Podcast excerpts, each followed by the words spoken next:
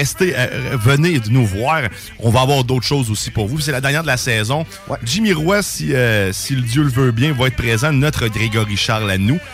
Oui, le mélomane qui ne parle jamais de musique. Jamais. c'est parfait. Merci Alexandre Bellin. Merci JP. Cable. Merci Théo. C'est LC pour cette saison aussi extraordinaire. Merci Winnie. Merci encore Eric Poulain. Yes, Merci, sir. Guillaume. Et je vous souhaite une excellente journée sur les ondes de CJMD. Bye bye. La bulle immobilière suit. C'est eux autres les spécialistes. Salut, c'est Pierre-Marc de Saint-Henri. Euh, J'ai gagné 1200 pièces au bingo de CJMD. Il y a un petit nouveau dans les gins québécois. Le fou gin. Un gin tout en fraîcheur au concombre qui ne laisse personne indifférent. À la SAQ. Complètement fou. Un concombre. Une voiture, MCG Automobile la rachète. T'appelles au 88 564 5352. Une partie des profits sera redistribuée à des organismes locaux lévisiens qui viennent en aide aux jeunes en difficulté. MCG Auto. 88 564 53 52. Stéphanie travaille sur mon chantier. C'est une travailleuse de la construction. Mais c'est aussi la blonde de Mathéo, la mère de Noah, la fille de Normand et Lucie, la petite fille de Yolande et Maurice, et la meilleure amie de Catherine. Si elle devait tomber du toit où elle travaille, ce sont toutes ces Stéphanie qui tomberaient avec elle. Au travail, votre santé et votre sécurité comptent pour vos proches et pour tous ceux qui vous aiment. Employeurs, travailleuses et travailleurs, identifions les risques et agissons ensemble pour les éliminer. Un message de la CNESST. Total RC, c'est la référence en vente et réparation de véhicules téléguidés à Québec et Lévis. Vendeurs passionnés, expérimentés et professionnels qui feront la différence pour bien cibler vos besoins. De tout en matière de téléguidés pour les petits et les plus grands. Total RC, 418 903 35 78. As-tu déjà essayé ça, un beau beanbag? Les gros poufs sur lesquels tu peux t'asseoir, c'est confortable, ça se donne bien. Savais-tu, il y en a de fait à Québec. T'en faut un? haricot.ca. Hey, il y en a même qui trouvent que le bingo de CGMD il est trop dynamique. What? Dude, what the? Le bingo de CGMD tous les dimanches, 15h. 3, 2, 1. Ready for takeoff. Let's go! La bulle, la bulle immobilière. Chaque semaine, on parle de divers sujets pour vous tenir bien informés sur tout ce qui touche l'immobilier. Des experts, des discussions, des questions et des réponses. Avec votre animateur, Jeff Morin, courtier immobilier commercial et multilogement. Et Sylvie Bougie, avocate en droit des affaires. Pour le meilleur show en immobilier sur la rive sud et sur la rive nord. Un contenu détaillé. C'est là que ça commence. La bulle immobilière. On vous en apprend pour vrai sur l'immobilier. 969 FM.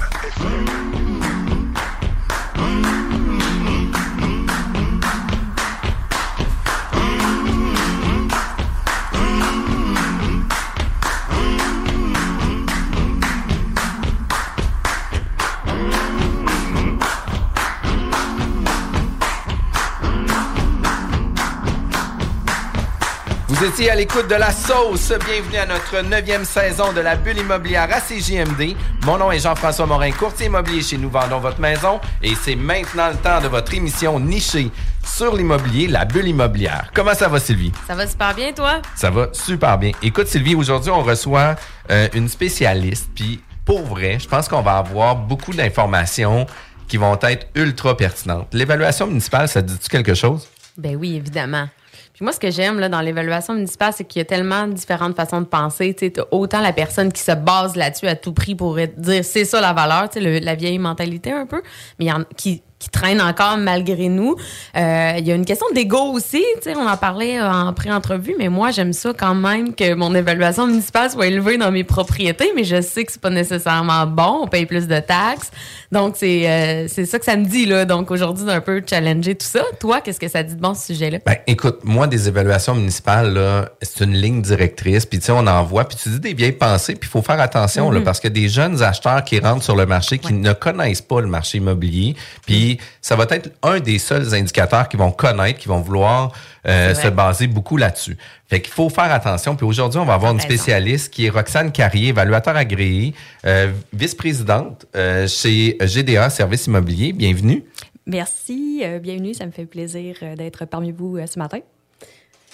D'abord, pour ceux qui ne te connaissent pas, ma chère, comment est venu l'immobilier dans ta vie, l'évaluation, euh, dans le fond, l'évaluation, euh, ben, j'allais dire municipale, mais là, c'est pas ça le sujet. L'évaluation agréée. agréée, dans le fond. euh, comment c'est venu à toi dans ta vie, ça? C'est certain que c'est un métier qui est pas très connu, euh, évaluateur agréé. Euh, j'ai toujours eu une passion là, pour euh, l'immobilier et les chiffres. Euh, par contre, là, euh, c'est évident là, que quand j'étais au secondaire, c'est pas un métier que je connaissais. C'est venu un peu plus tard euh, au cégep. Je faisais ma technique en comptabilité, puis euh, j'avais une professeure qui, elle, son conjoint était évaluateur agréé. Puis c'est à ce moment-là que j'ai su qu'on pouvait combiner ma passion de l'immobilier et les chiffres. Donc, j'ai poursuivi par la suite euh, mon parcours à l'université en gestion urbaine immobilière pour aller chercher mon titre d'évaluateur agréé. Puis, euh, tu disais là, justement que l'évaluation agréée fait partie d'un ordre professionnel.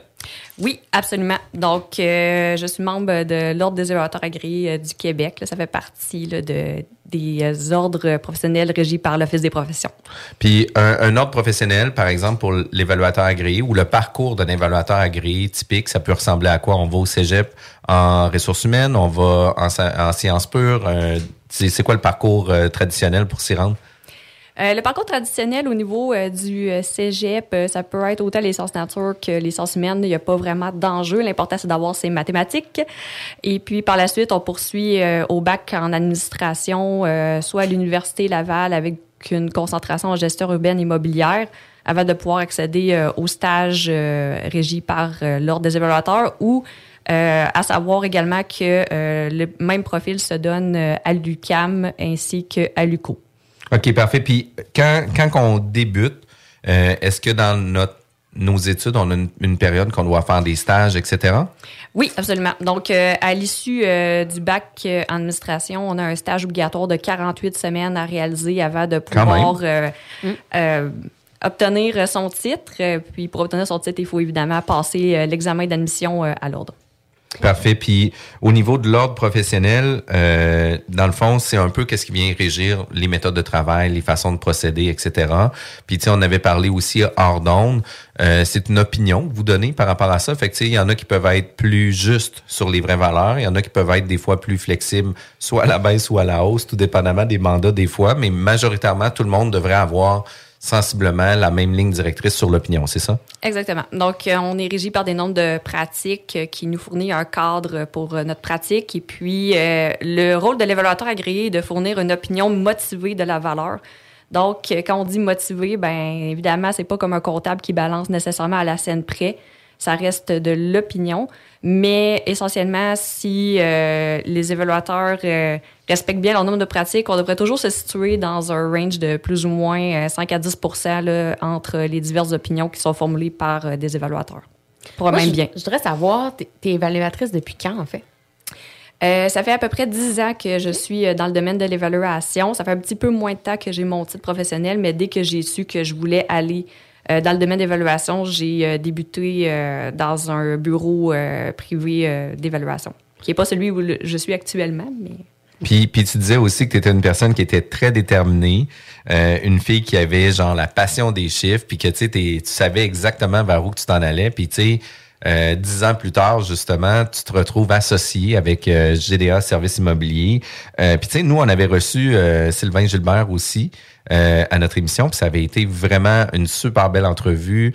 Euh, Qu'est-ce que moi j'aime euh, de recevoir des évaluateurs agréés, c'est que vous savez exactement tout ce qui se passe dans les environs de la région de Québec, autant sur la nouvelle construction que le marché de la revente, que le commercial, que l'industriel. Puis j'aimerais que tu puisses me parler aussi un petit peu plus de GDA. Sais, parce que tu me disais que c'est un, un, un one-stop shop, là, tu sais, où ce que vous avez tous les services, mais c'est quoi l'éventail, puis c'est quoi l'histoire de GDA?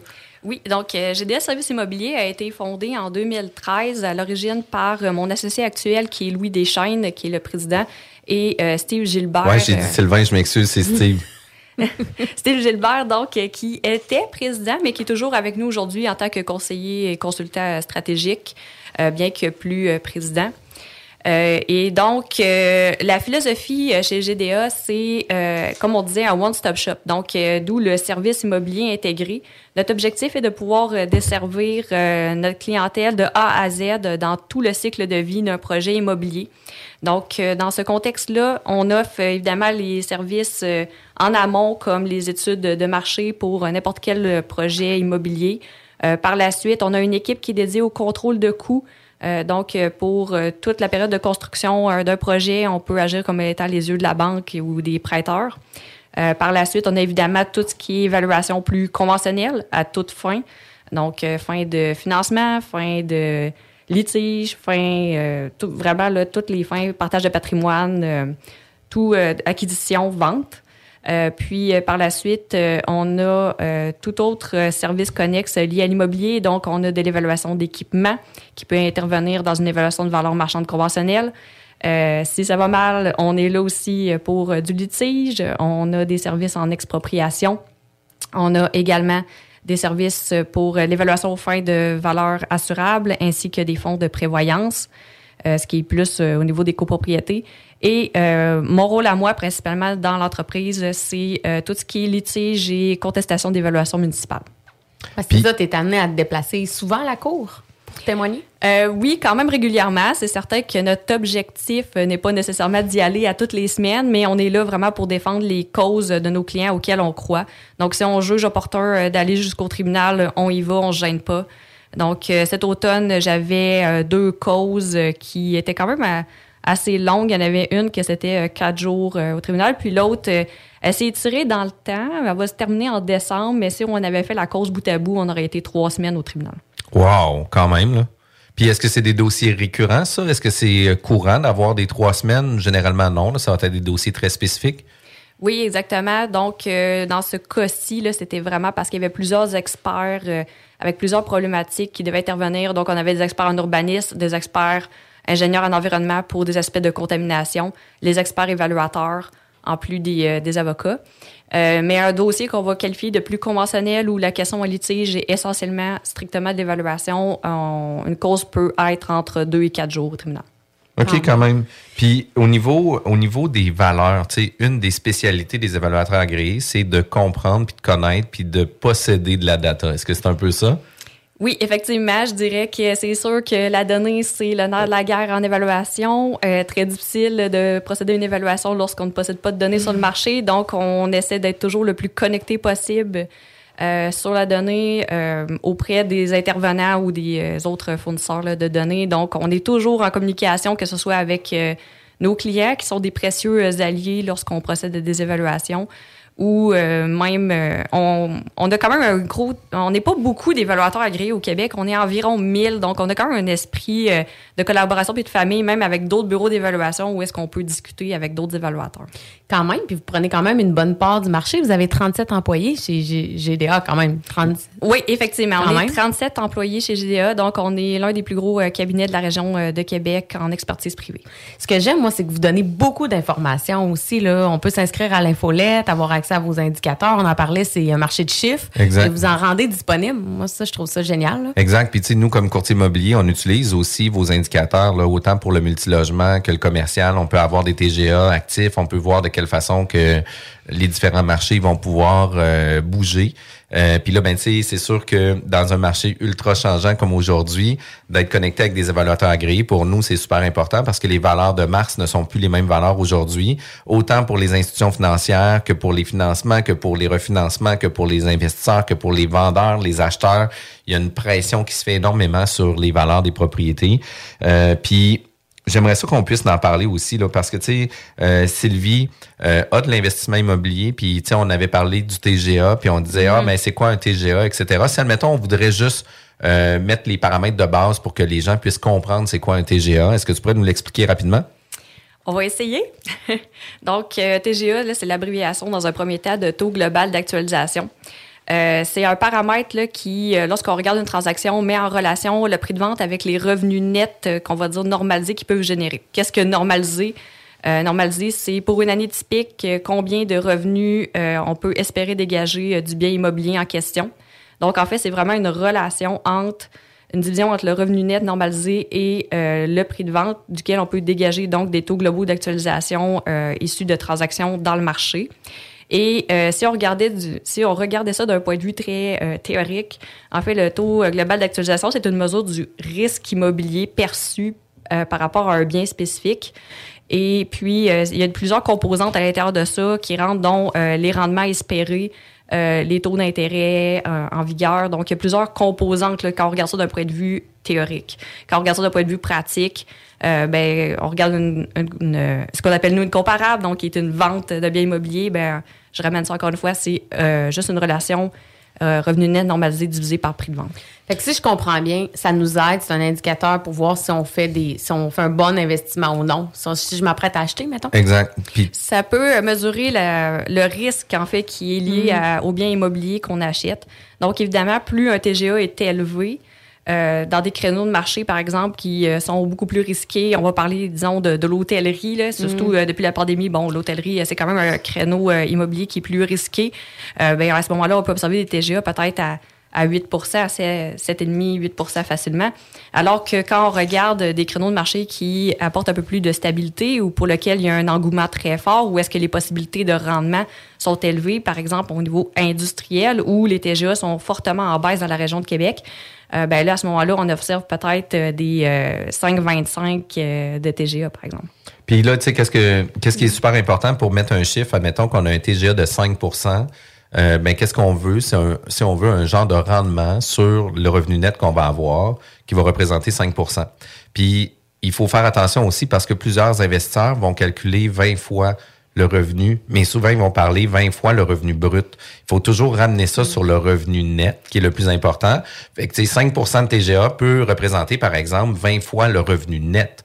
Parce que, tu sais, dans le fond, c'est 1 divisé par 5 qui va donner 20 que c'est c'est 20 fois les revenus les revenus nets. Puis tu sais, quand on est dans le jargon, dans le milieu, les gens vont toujours ramener un TGA sur un revenu brut, mais il faut vraiment retirer complètement les dépenses. Tu dois voir ça quand même assez régulièrement. Oui, effectivement, c'est certain que ce qu'on va euh, appeler le MRB, le multiplicateur de revenu brut, est une, euh, un paramètre qui revient très régulièrement dans le marché, surtout du multirésidentiel. Donc, euh, c'est un paramètre là, qui est beaucoup utilisé par les intervenants du marché, les investisseurs. Euh, on le regarde également euh, parce que, évidemment, c'est quelque chose qui est utilisé par les intervenants, mais euh, j'ai plutôt tendance à regarder même les revenus nets euh, parce que je trouve qu'il manque beaucoup de composantes là, lorsqu'on regarde seulement les multiplicateurs de revenus bruts. Parce que oui, un revenu brut, c'est ce que euh, la propriété peut générer en termes de revenus, mais je pense que c'est important de s'attarder au niveau des dépenses euh, également. Puis, est-ce qu'il y a des possibilités d'optimisation au niveau des dépenses, au Mhm. niveau euh, du coût en énergie, au niveau des taxes? Est-ce que euh, la valeur municipale euh, duquel découle la taxation est le juste reflet de la valeur réelle de la propriété? Je pense que c'est important de s'attarder aux dépenses parce que les dépenses aussi, c'est là qu'on peut euh, évaluer s'il y a un potentiel d'optimisation des revenus. Exact. Puis, tu sais, les, ratios puis les pourcentages de dépenses vont venir justement vous donner des indicateurs de performance sur votre immeuble. Puis, tu sais, au niveau du revenu net, faut vraiment faire attention parce qu'il y a aussi trois types de revenus nets. Il y a le revenu net qui est affiché sur la fiche descriptive, qui habituellement, tu sais, par exemple, un courtier va vendre un, mul- un- un immeuble à revenu, ben il va seulement mettre les taxes municipales puis les taxes scolaires. Mhm. Fait que le revenu net prend pas en compte l'entretien, la gestion, les assurances, euh, l'hydroélectricité parce que souvent un compteur de service, etc. Euh, le déneigement, la pelouse, c'est tous des éléments qui sont pas affectés. Il faut faire attention aussi de ne pas regarder les revenus affichés. Puis après ça, mais il y a le revenu réel, que là, tu sais, euh, le propriétaire, ben lui, déneige par lui-même, le propriétaire fait sa tondeuse par lui-même, le propriétaire fait son entretien par lui-même. Ben, l'institution financière va pas calculer ça, va vouloir mettre des valeurs et des pourcentages par rapport à ça. Fait que ça aussi, il faut faire attention. Puis il y a aussi la version normalisée. Là, la version normalisée, ben là, ça peut être la version où ce qu'on vient cruncher les chiffres pour dire, écoute, nos dépenses sont vraiment trop élevées ou les dépenses sont euh, à la limite de qu'est-ce que les institutions financières vont prendre en considération. Fait que c'est un milieu de chiffres. On peut faire parler les chiffres de n'importe quelle façon, mais il faut avoir des professionnels comme toi pour nous orienter puis dire ça, c'est des bons indicateurs, puis ça, c'est trop loin. Est-ce qu'on, est-ce que c'est exact? Oui, exact. là. Donc, on est euh, les yeux aussi euh, du marché, autant les yeux des intervenants que les yeux euh, des institutions financières. Donc, notre rôle, c'est évidemment d'analyser chaque propriété de façon individuelle, puis de s'assurer que les états financiers qui nous sont partagés et présentés sont représentatifs d'une réalité du marché également, puis effectivement de normaliser aux besoins. Parce que comme on le mentionnait, ben c'est certain que si euh, le propriétaire est un petit propriétaire puis qui assure la gestion par lui-même, mais nous, euh, on vient vraiment normaliser cet aspect-là. On vient euh, attribuer un pourcentage euh, de gestion parce que pour les institutions financières, ben, faut, En fait, on doit toujours, en matière de financement, se mettre dans la position aussi du, du prêteur de l'institution. Donc, si demain matin, l'institution financière devait reprendre le bien, de quelle façon ce bien-là aussi serait géré? Bien, nécessairement, il ferait appel à un gestionnaire immobilier. C'est pas euh, le directeur de compte qui va aller gérer euh, lui-même la, la propriété. Ça va être donné en gestion. Donc, on vient vraiment normaliser euh, ces aspects-là, dont euh, la gestion. On parlait aussi, par exemple, de l'énergie. Ben, si on voit que l'énergie qui est dépensée dans cet immeuble-là est vraiment hyper élevée, euh, ben, à ce moment-là, ça va être de comprendre pourquoi. Pourquoi les dépenses en énergie sont aussi élevées? Est-ce que c'est parce que le propriétaire actuel euh, a donné le contrôle à 100% à ses locataires sur le chauffage, puis tout le monde chauffe à 30 degrés?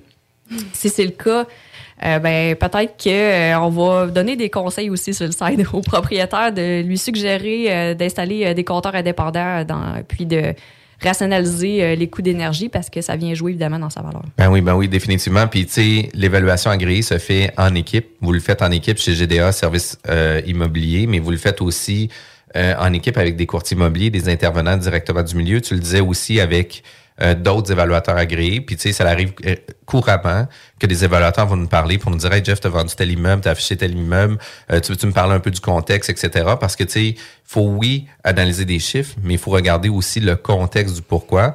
Parce que quand que des motivations différentes. Tu sais, les gens vont avoir des besoins de vente, pas nécessairement toujours pour les mêmes besoins. Il y en a que ça va presser, il y en a que c'est des séparations, il y en a que c'est euh, des successions qui vont faire en sorte, ben écoute, nous on veut vendre rapidement, on veut avoir l'argent, puis on passe à une autre étape. Il y en a d'autres qui vont vouloir avoir le beurre, l'argent du beurre, puis le beurrier. Là. Fait que tu sais, il faut toujours remettre en contexte aussi là, par rapport à tout ça, puis de le faire en équipe avec l'équipe de GDA euh, Service Immobilier ou Roxane Carré, c'est encore mieux ben on va vous contacter par rapport à ça. Ben ouais, moi, je mange des conseils que tu nous en as déjà donnés, dont, entre autres, faire attention aux dépenses. Moi, j'adore ça. Donc, euh, ça met la table, hein, Jeff? Ça va être vraiment une super émission. Nos émissions sont disponibles en podcast sur nos sites web euh, www.jean. Tous les jours, c'est talk, rock and hip-hop à CJMD 96.9 Lévis. Le bar L'Extase, la place la plus enivrante en ville. Laisse-toi tenter. G Barbecue. Partout, chez vous, avec toutes, même leur barbecue. Une cuisson exclusivement au charbon. Pour un party clé en main. Événement, Noël, en famille ou juste entre amis. Réserve maintenant. gbarbecue.ca 418-809-6614. Défi Évasion et sa succursale de Lévis vous offre 12 jeux d'évasion uniques qui vous feront vivre une expérience inoubliable. En famille, avec des amis, pour les parties de bureau ou même pour une date, Défi Évasion est la destination pour se faire du gros fun. Pour réserver dès maintenant, visitez défi-évasion.com. Fumée Ninja, c'est du bacon, des choux de bœuf, de la brisquette, des épices et des sauces maison. Pré-cuit au feu de bois, fumé sur bûche d'érable, sous vide, congelé et prêt à être savouré. F-U-M-E-E point Ninja. Commande en ligne, livraison à domicile et service traiteur différents et gourmands. 88 558 9908. Pour les résidents de l'ouest de la rive nord de Québec, un détaillant de pneus toute grandeur vous offre rapidité, qualité et plusieurs marques disponibles. Un inventaire incroyable. Pas besoin de rendez-vous, juste à nous rendre visite dans le centre industriel de Saint-Augustin de Desmaures. Pour info, 88 353 2429 ou pneudmr.net. Électromécanicien? Super Métal. Te veut. Prime de 2000 pièces. Dès l'embauche? Assurance? Régime de retraite? Télémédecine? Jusqu'à 32 de l'heure. Postule à www.superjobpourtoi.com. La seule station hip-hop au Québec. Chérie. Hein? Chérie. Quoi? Regarde ça. Ça a l'air que si tu mets une patte de lièvre au-dessus du foyer de la maison, elle va se vendre deux fois le prix qu'on a demandé, puis on n'aura même pas besoin d'argent. OK. Puis en plus, j'ai vu dans une revue scientifique que si on fait brûler de la sauge dans toutes les chambres, sauf la chambre des maîtres, OK, OK, ouais. on va avoir notre première offre d'ici les 48 prochaines heures. C'est pas merveilleux, ça? C'est extrêmement merveilleux, chérie. Me semble que je t'avais dit d'écouter à la bulle à CGMD, non? De retour à la bulle immobilière. Pour votre projet de location commerciale, que ce soit à titre de locataire ou de propriétaire, Location BCI commerciale avec Alex Mignot seront les meilleurs atouts pour, dans votre processus de location. Une seule adresse, locationbci.ca ou par téléphone au 418-628-2000. Sylvie, on parlait juste avant la pause avec Roxane Carrier, qui est vice-présidente associée chez GDA Services Immobiliers Intégrés. On a parlé euh, d'un parcours, de son parcours euh, au niveau de l'évaluation. Elle nous a mis un peu la table sur comment ça fonctionnait, mais un des sujets qui qui est mal compris, puis qu'il y a beaucoup d'éducation, je pense, qui reste à faire, c'est toujours le rôle d'évaluation. Puis j'aimerais ça avoir ton opinion de qu'est-ce que c'est un rôle d'évaluation pour que monsieur, madame, tout le monde puisse mieux l'interpréter puis le comprendre. Le fameux rôle d'évaluation municipale. Donc, euh, les éléments apportés à savoir dans un premier temps au sujet du rôle d'évaluation municipale, c'est que les rôles au Québec sont triennaux. Donc, la valeur qui est établie pour un rôle est valable pour trois années consécutives. Donc, si on parle, par exemple, de la ville de Québec. Euh, le rôle en vigueur, c'est un 2022-2024. Donc, du 1er janvier 2022 au 31 décembre 2024, la valeur qui est inscrite sur votre rôle d'évaluation, elle ne bougera pas, sauf si vous faites des travaux, mais je n'irai pas là tout de suite. Donc, euh, normalement, c'est valable pour trois années. Ce qu'il faut ensuite savoir, ce qui est très important également, c'est que c'est une valeur qui est dans le passé. Donc, à l'entrée en vigueur du rôle d'évaluation, c'est le rôle entre en vigueur, par exemple, le 1er juillet 2022. La date de référence au marché, donc la date à laquelle a été évalué le bien immobilier, est toujours un an et demi avant la date d'entrée en vigueur. Donc, c'est toujours au 1er juillet d'une année. Donc, dans ce cas-ci, c'est au 1er juillet 2020.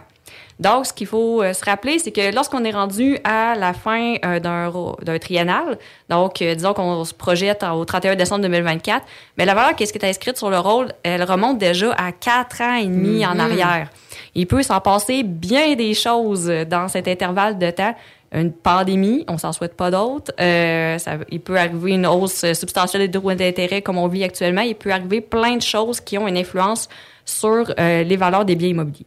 Puis, en parlant de rôle d'évaluation, puis j'aimerais ça qu'on prenne l'exemple de Lévis, où ce que le rôle d'évaluation va changer au 1er euh, janvier 2023. Ça veut dire que au 31 décembre 2022, tout le monde on va prendre une coupe de champagne, puis majoritairement, on va tous gagner 10, 15, 20, 30 000 piastres de valeur sur notre propriété parce que le lendemain, le rôle d'évaluation change. La réalité est pas là pantoute, là.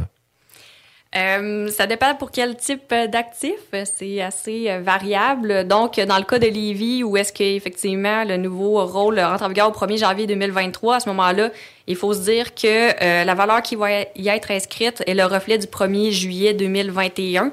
Au 1er juillet 2021, si on se replace dans le temps, on était en période Pleine pandémie, pleine pandémie, plein marché, plein d'emplois, Exactement, plein marché, plein emploi, période de surchauffe immobilière où est-ce que manque d'inventaire. Exactement. Donc, euh, ce qui cause euh, parfois de la surenchère, euh, surtout dans le domaine résidentiel et multirésidentiel.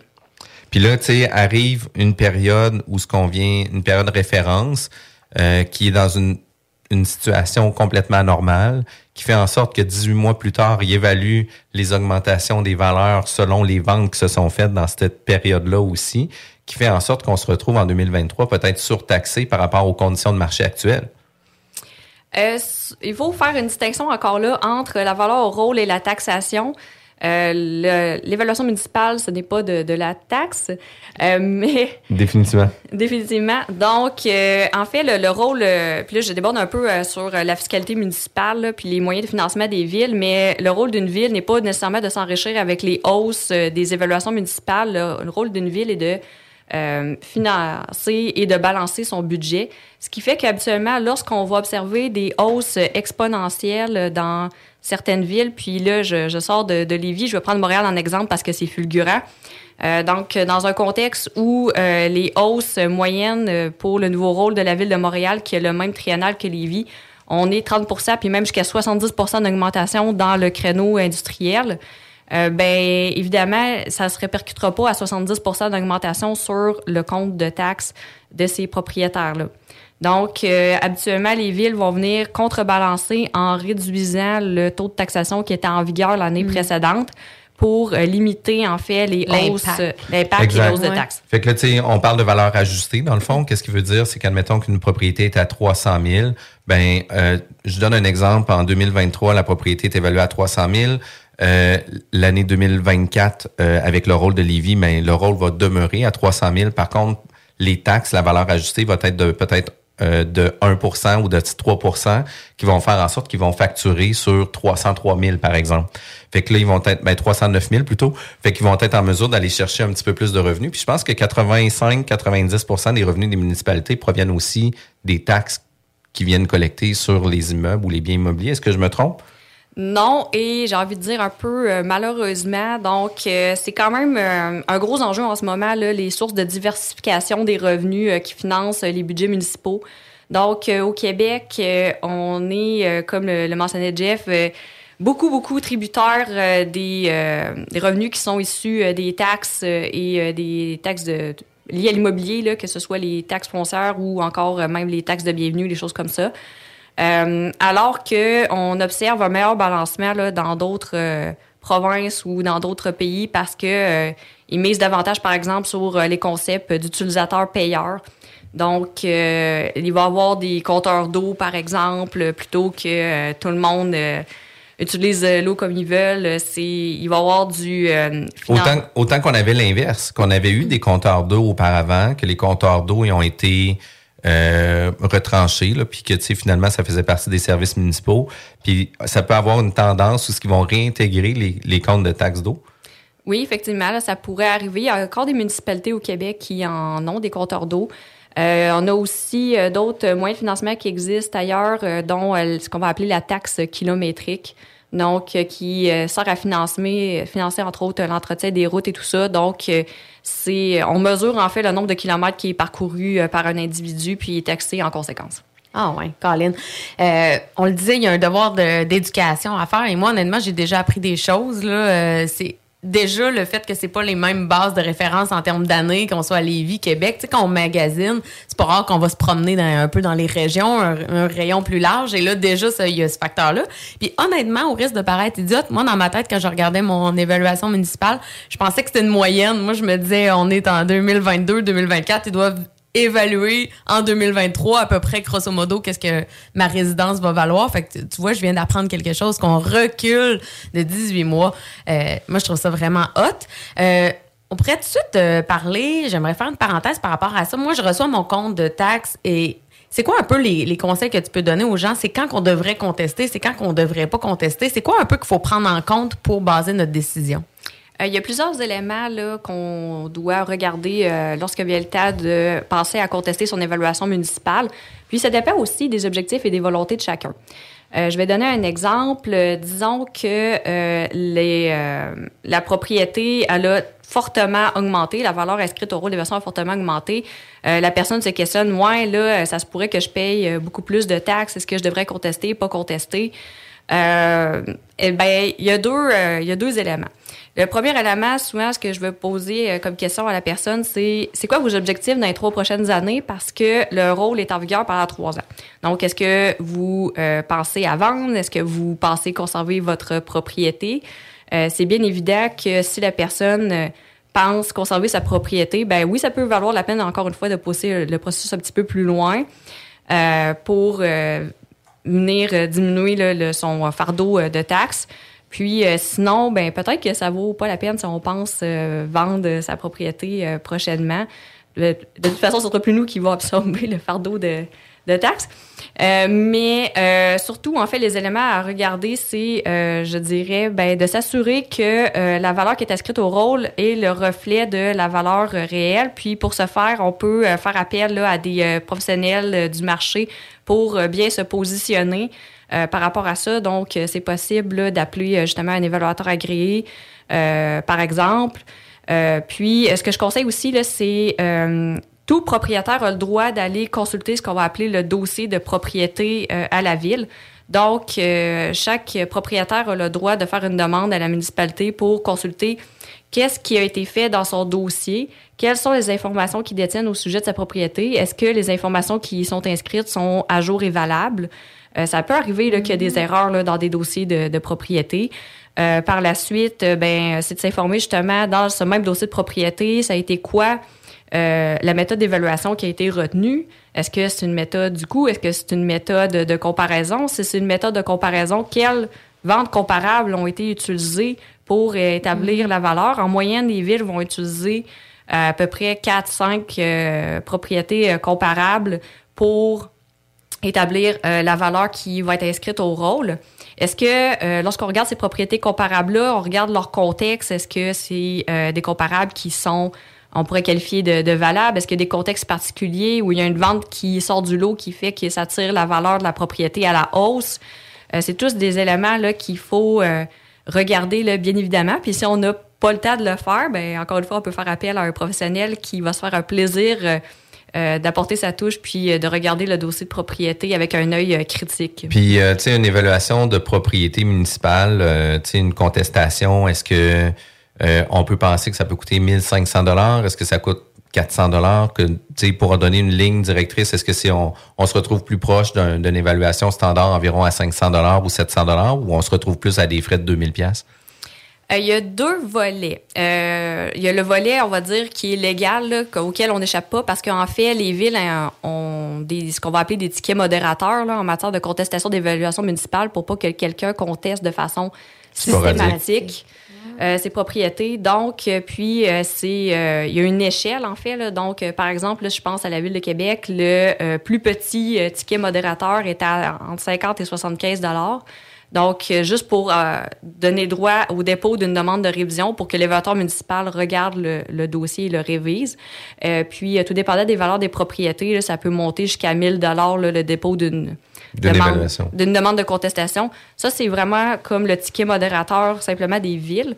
Lorsqu'on fait appel euh, à un professionnel en plus, euh, ben là, évidemment, il y a des frais qui, euh, qui s'ajoutent. Nous, notre modèle d'affaires, c'est que euh, on va produire une analyse préliminaire. Donc, on va vraiment se pencher sur le dossier, on va regarder et on va facturer ce qu'on va appeler des frais de base qui, selon la nature de la propriété, va tourner autour de euh, 300 à 500 dollars en moyenne. Puis, euh, par la suite, euh, lorsqu'on juge là, à propos de déposer officiellement une demande de révision, puis qu'on on, on amène plus loin le processus, à ce moment-là, nous, notre tarification est à pourcentage. En pourcentage des gains de taxation foncière. Donc, euh, on absorbe une partie du risque. Ouais, c'est bien Donc, ça. euh, si on va pas chercher euh, de gains, ben, à ce moment-là, c'est nous qui absorbons euh, l'entièreté du risque. Euh, puis euh, le propriétaire a payé uniquement pour son analyse préliminaire à savoir s'il y avait quelque chose à faire ou pas selon notre euh, Et ça, c'est génial parce que ça démontre que quand on conteste, vous pensez vraiment avoir des chances de gagner et de faire un changement, sinon vous le feriez Puis pas. dans, puis c'est dans génial. puis dans l'étude préliminaire, ben c'est là que vous avez vraiment la bonne ligne directrice à savoir si c'est contestable ou pas non plus. Là.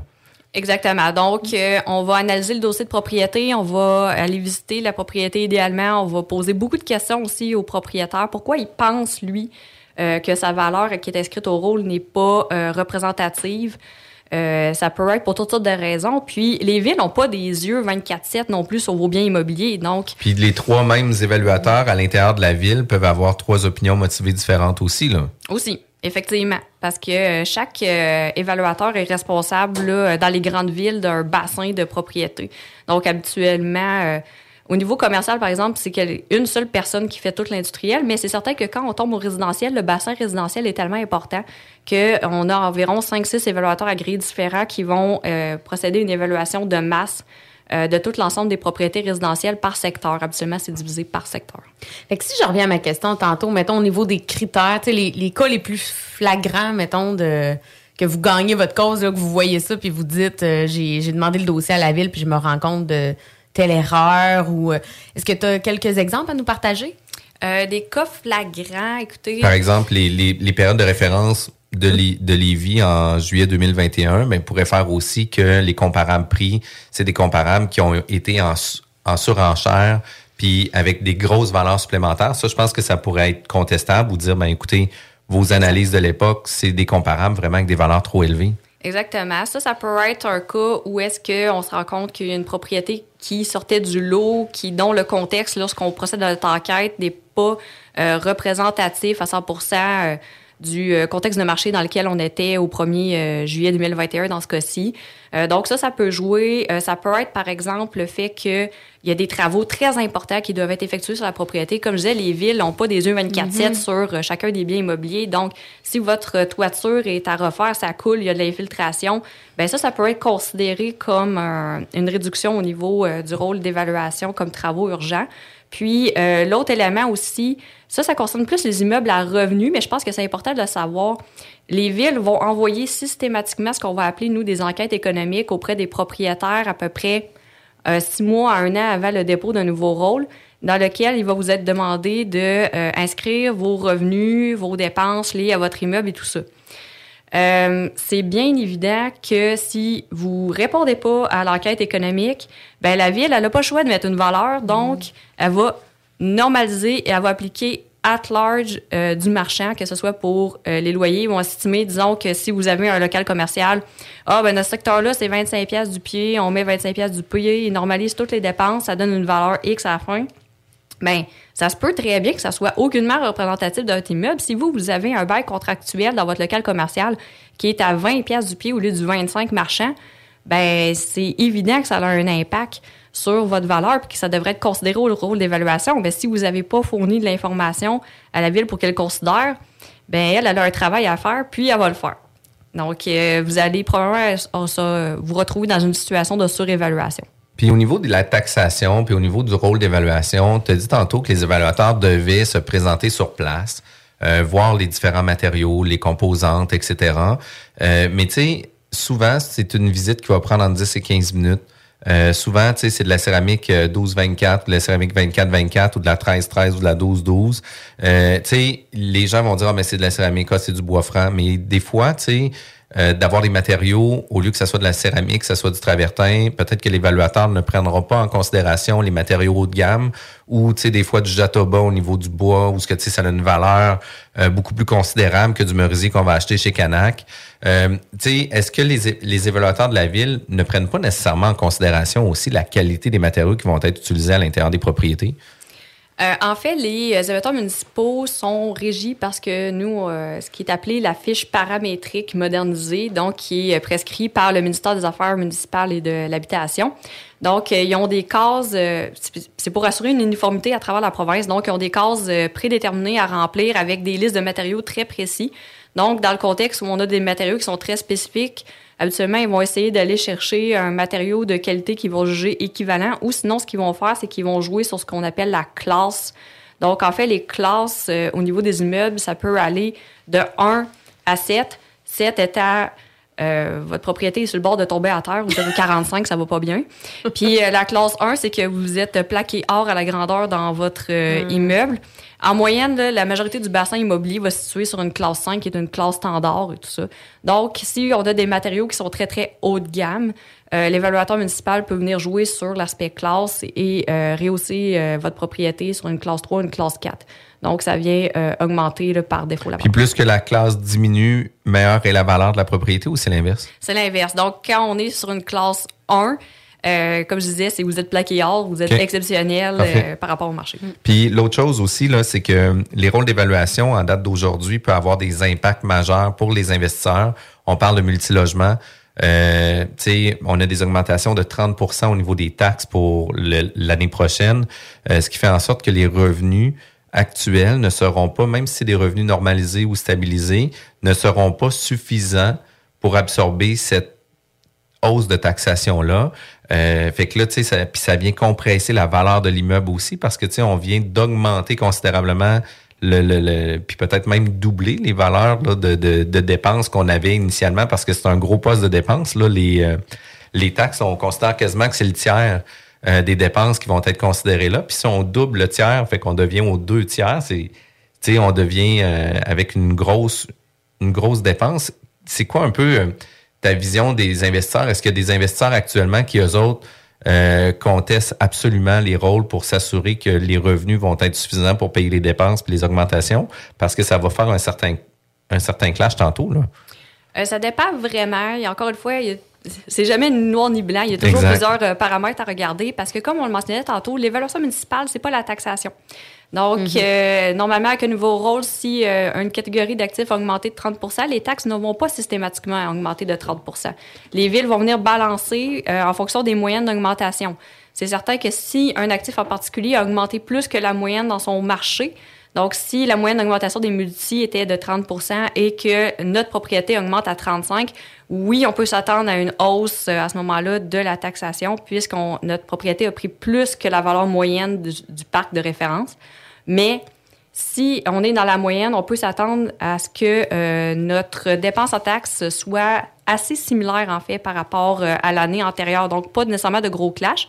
Puis, euh, l'autre LMS qui va être intéressant de suivre aussi, puis en, matière d'inflation, c'est ça va être quoi les paramètres qui vont être autorisés par le, nouveau TAL, qui était non la régie du logement, mais le tribunal administratif du logement, quelle euh, augmentation va être prescrite l'an prochain en fonction de l'inflation par euh, le TAL. Euh, ça, c'est pour les immeubles existants de plus de 5 ans. Mais si on est dans un immeuble existant de moins de 5 ans, bien évidemment, c'est plus facile pour le propriétaire d'absorber d'absorber et de refiler directement la facture dans ses hausses de loyer. Mais tu sais, avec le temps, habituellement, on se retrouve souvent avec du 1,9, tu sais, des fois 2, mais là, tu sais, je serais, je serais étonné qu'il y ait à 7% Tu sais, on en parlait 6,9, là, les, les taux d'inflation actuels, c'est quand même complètement fou.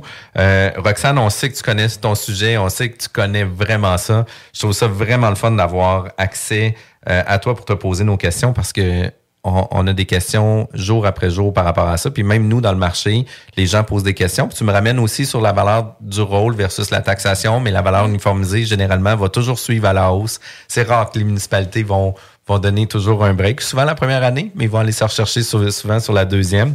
Euh, vous désirez avoir plus d'informations, il faut rester avec nous là, parce qu'après, dans le prochain segment, on va parler des différents marchés commerciaux, multilogements, euh, industriels aussi, puis on va parler d'immobilier. Merci, Roxane. CJMD, l'alternative radio. Auto, motocross, motoneige, VTT et autres véhicules. lbbauto.com un million en inventaire.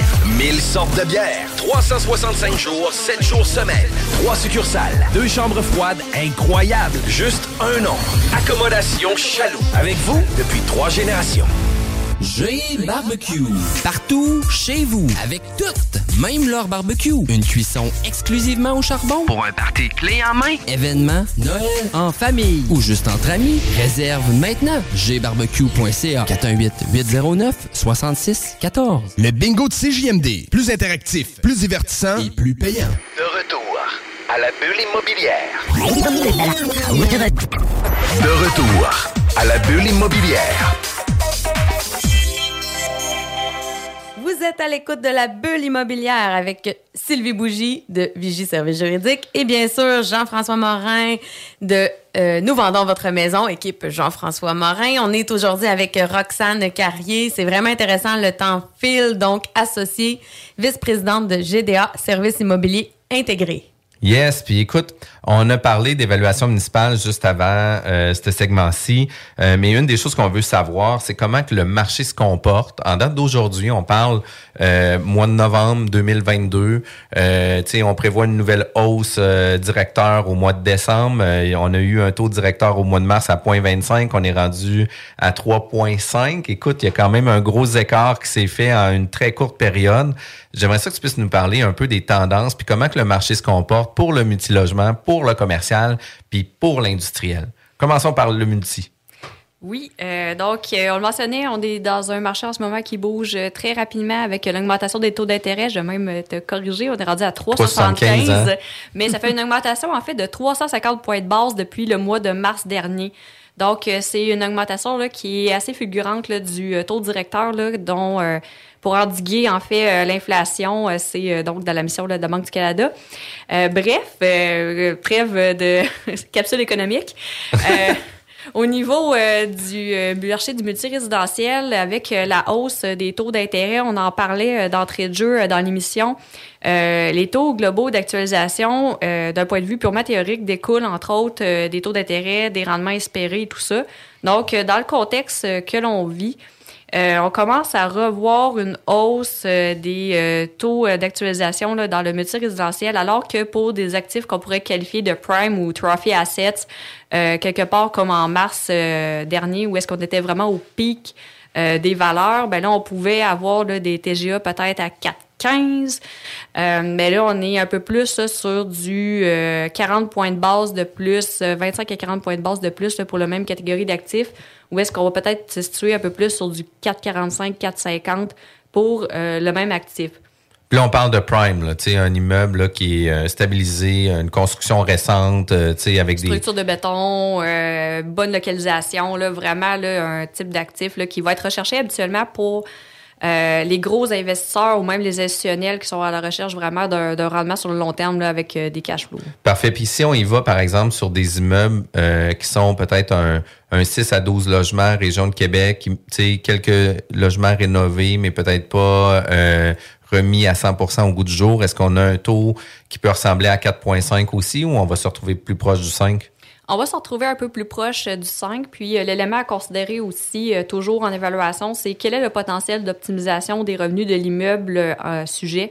Donc, s'il y a un fort potentiel d'optimisation des revenus en matière de rénovation ou de conversion, par exemple, de système de chauffage, ben à ce moment-là, on peut aller chercher des TGA qui vont être un petit peu plus euh, faibles pour considérer l'augmentation potentielle des revenus, peut-être à, à 4,80 par exemple, alors que si on a un immeuble qui, lui, est déjà optimisé, euh, donc ça va être très difficile d'aller chercher des revenus supplémentaires, ben là, effectivement, on est plus proche là, du 5. Euh, puis dans un avenir à court, moyen terme, on voit pas de ralentissement nécessairement de la hausse des taux. Donc, on pourrait s'attendre à ce que euh, le marché continue de réagir avec une hausse euh, des taux d'actualisation. OK. Fait que, là, présentement, on pourrait se retrouver à 5, 5,25 avec un immeuble plus ou moins euh, optimisé. Tu penses que ça pourrait peut-être conserver une certaine hausse, mais pour le moment, c'est pas ce qu'on ressent dans le marché. Là. Les banques sont encore willing à financer puis refinancer avec ces taux-là. Sont encore willing, mais euh, ce qu'on va observer aussi, c'est que les institutions financières ces temps-ci vont exiger des euh, mises de fonds plus importantes auprès des euh, investisseurs qu'auparavant. Donc, euh, les banques sont un peu plus frileuses. Il y a une perception du risque qui est plus élevée dans la conjoncture économique actuelle. Donc, euh, ça va arriver même qu'on entend des fois du 30-40 de mise de fonds ces jours-ci. Puis, puis ça, tu as raison, parce que je l'ai vécu récemment sur euh, différents immeubles dans Montcalm. Euh, on avait, au mois de mars, une super belle valeur. Puis, tu sais, le multirésidentiel étant ce qu'il est, les délais, le financement, etc., arrivent les hausses, les hausses, les hausses. Ben, on était rendu à 47 My euh, de God. demande. Fait que c'est sûr et certain que la banque, elle, peut conserver quand même son TGA à 5, 5,25, 4,75, mais d'un autre côté, assume leurs risques en demandant une plus grande mise de fonds pour permettre justement d'avoir euh, euh, à prendre le moins de risques possible aussi. Exactement, parce que les banques, ce qu'ils vont regarder, c'est euh, ce qu'on va appeler dans le jargon les KPI. Fait que les indicateurs là, clés euh, De performance. de performance, euh, au niveau euh, financier. Puis, en ce moment, les banques vont léger pour respecter les ratios de couverture de dette. Donc, euh, en raison de la hausse des taux d'intérêt, eux autres, il faut doivent s'assurer que les revenus qui sont générés par l'immeuble permettent au propriétaire de couvrir sa dette.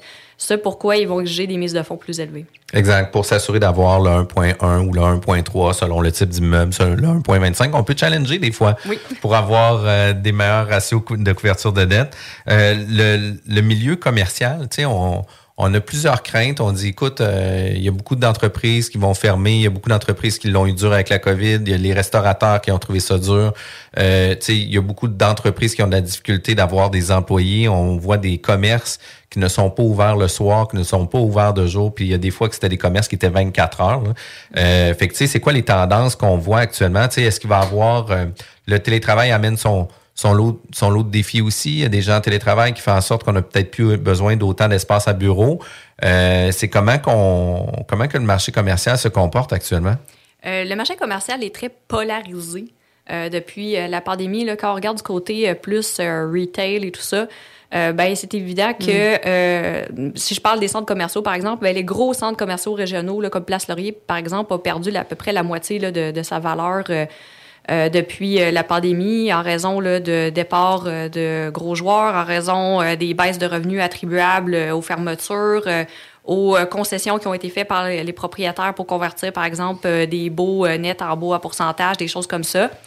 Euh, puis alors que euh, certains autres euh, centres commerciaux qu'on va appeler les strips, où est-ce qu'on est plus sur une offre de services de commodité on- dans un quartier où est-ce qu'on va avoir en moyenne une épicerie, une pharmacie, des services vraiment de proximité, une SOQ, ben ça, cette catégorie d'actifs-là performe excessivement bien depuis euh, la pandémie parce que chaque commerce bénéficie euh, d'une porte extérieure. Il n'y a plus l'enjeu du, euh, du mail intérieur euh, qui était fermé lors de la pandémie. Le fait que ce soit des commerces de proximité, c'est des locataires qui habituellement sont assez solides du point de vue financier. Donc, ça, ces actifs-là se vont très bien. Même au niveau de la restauration, la restauration rapide euh, pour euh, certains euh, joueurs euh, ont augmenté, voire doublé leur chiffre d'affaires avec les services au volant et les services de livraison. Ça a été excessivement euh, populaire. Puis d'ailleurs, il y a certains une chaîne de restauration rapide qui maintenant n'ouvre plus nécessairement leur salle à manger, ils ne misent plus du tout là-dessus, ils vont miser sur les services au volant, vont ajouter une, deux, trois, quatre lignes de services au volant parce que c'est là que la business va, puis là, c'est là que ça roule. Donc, c'est des business qui sont très solides, tandis que euh, la restauration avec les services aux tables, ben là, c'est un peu plus précaire. Effectivement, on a des enjeux de- d'employés, on a euh, des euh, enjeux... qui, ont, qui sont liés à la pandémie, tout ça. Donc ça, c'est un peu plus précaire.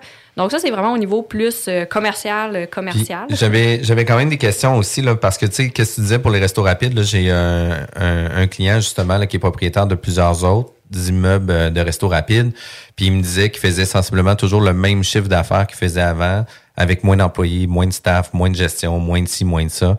Fait que, tu sais, c'est quand même intéressant. Puis il y a aussi, là, tout ce qui est des... euh, des, euh, des impacts majeurs qu'on peut retrouver pour le, le, le- commercial? Est-ce qu'il y a quelque chose en particulier que tu peux voir ou tu sais, des, des, des, des craintes que les investisseurs peuvent avoir? Pas nécessairement, mais comme je mentionnais d'entrée de jeu, c'est polarisé. Donc, euh, par exemple, si on reprend l'exemple des chaînes de restauration rapide, ben, les TGA, euh, ils continuent de diminuer dans ce créneau-là spécifique, alors que euh, pour euh, les actifs comme un Place Laurier de ce monde, centres commerciaux régionaux, ben là, on revoit une hausse euh, des taux d'actualisation où est-ce qu'à une époque, on pouvait euh, transiger ce type d'actifs-là pour euh, du 6,5. Ben là, on est revenu peut-être à du 7, 7,25 là, euh, de TGA, là, parce que la perception du risque, c'est que c'est beaucoup plus risqué comme euh, actif maintenant. Puis au niveau de l'industriel, est-ce que c'est un créneau actif? Qu'est-ce qui se passe avec l'industriel actuellement? L'industriel est en feu. Euh, il est en feu euh, partout au Québec, autant à Québec qu'à Montréal. Euh, c'est causé, entre autres, là, par une pénurie. Donc, il n'y a vraiment pas beaucoup euh, d'offres sur euh, le marché industriel. Il y a une rareté des terrains. Ça a une influence, euh, évidemment, à la hausse là, sur les prix de vente.